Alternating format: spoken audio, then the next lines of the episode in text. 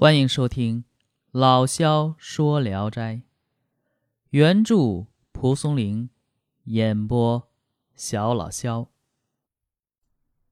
今天讲的这一篇名字叫《莲花公主》。胶州人窦旭，字小辉，正午睡时，窦旭看见一个穿粗布衣服的人站在床前，迟疑不决，惶恐不安地望着自己。似乎有话要说，窦旭问：“有何事？”来人回答说：“相公有请。”窦旭问：“相公是谁？”来人说：“他就在附近。”窦旭跟着他走出门来，转过一些房屋，被领到一处住所。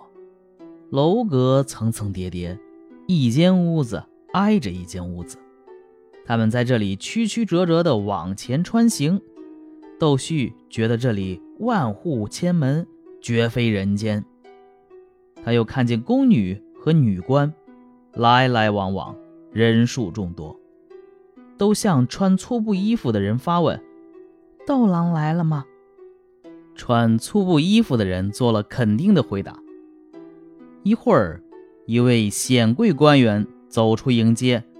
非常恭敬地拜见窦旭。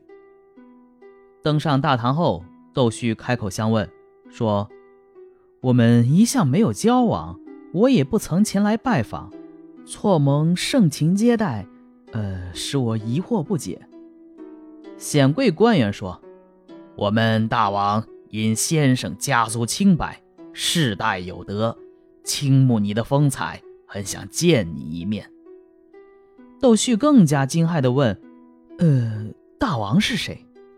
显贵官员回答说：“稍等一会儿，您自然知道。”不久，两名女官前来，用两面旌旗引导窦旭前行。走过一道道宫门后，只见大殿上有一位大王，见窦旭进殿，便走下台阶迎接，采用的是。宾主相见之礼。施礼完毕，步入坐席，那里陈列的筵席非常丰盛。窦旭抬头看见殿上挂着一块匾额，上面写着“贵府”二字，他感到局促不安，不知说什么才好。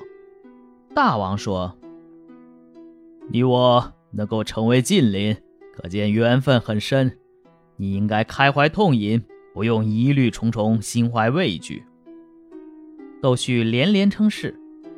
酒过数巡，下面奏起笙歌，不用筝鼓，音调优雅纤细。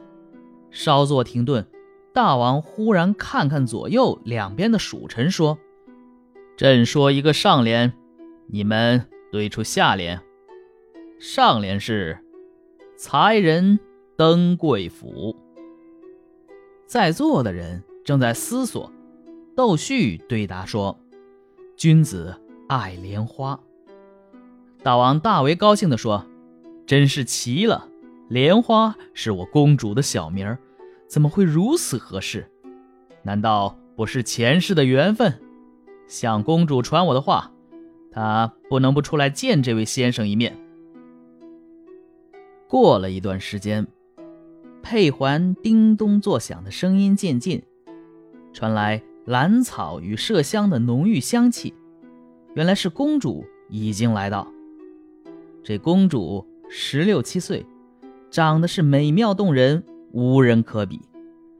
大王命公主向窦旭施礼，说：“这就是小女莲花。”公主行礼后离去。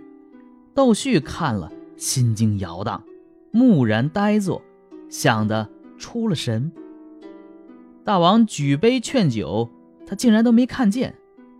大王对窦旭的心思似乎微有察觉，便说：“小女与先生也算是般配，只是为自己与你不是同类而惭愧，这如何是好啊？”窦旭心意惆怅，如痴如醉，又没听见。坐在旁边的人。踩了一下他的脚，说：“没看见大王请你喝酒呢，没听见大王跟你说话吗？”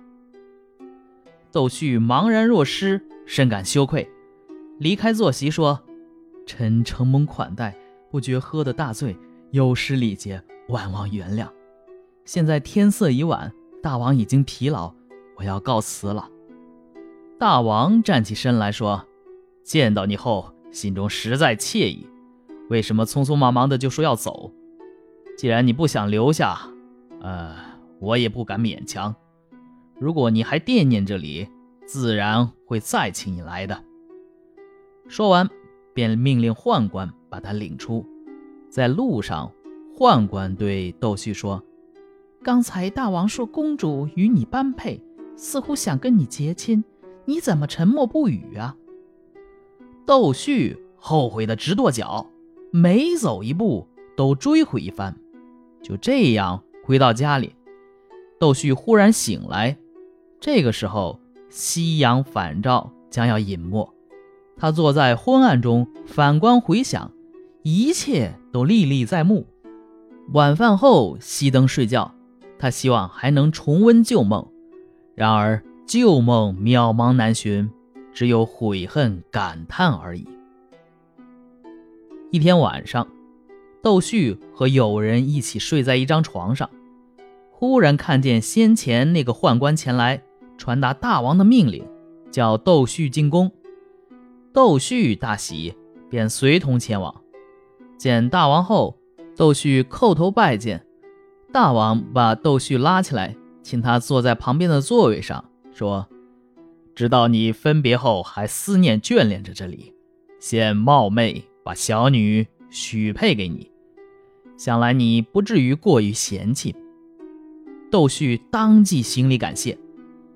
大王吩咐学士大臣陪同窦旭参加宴会。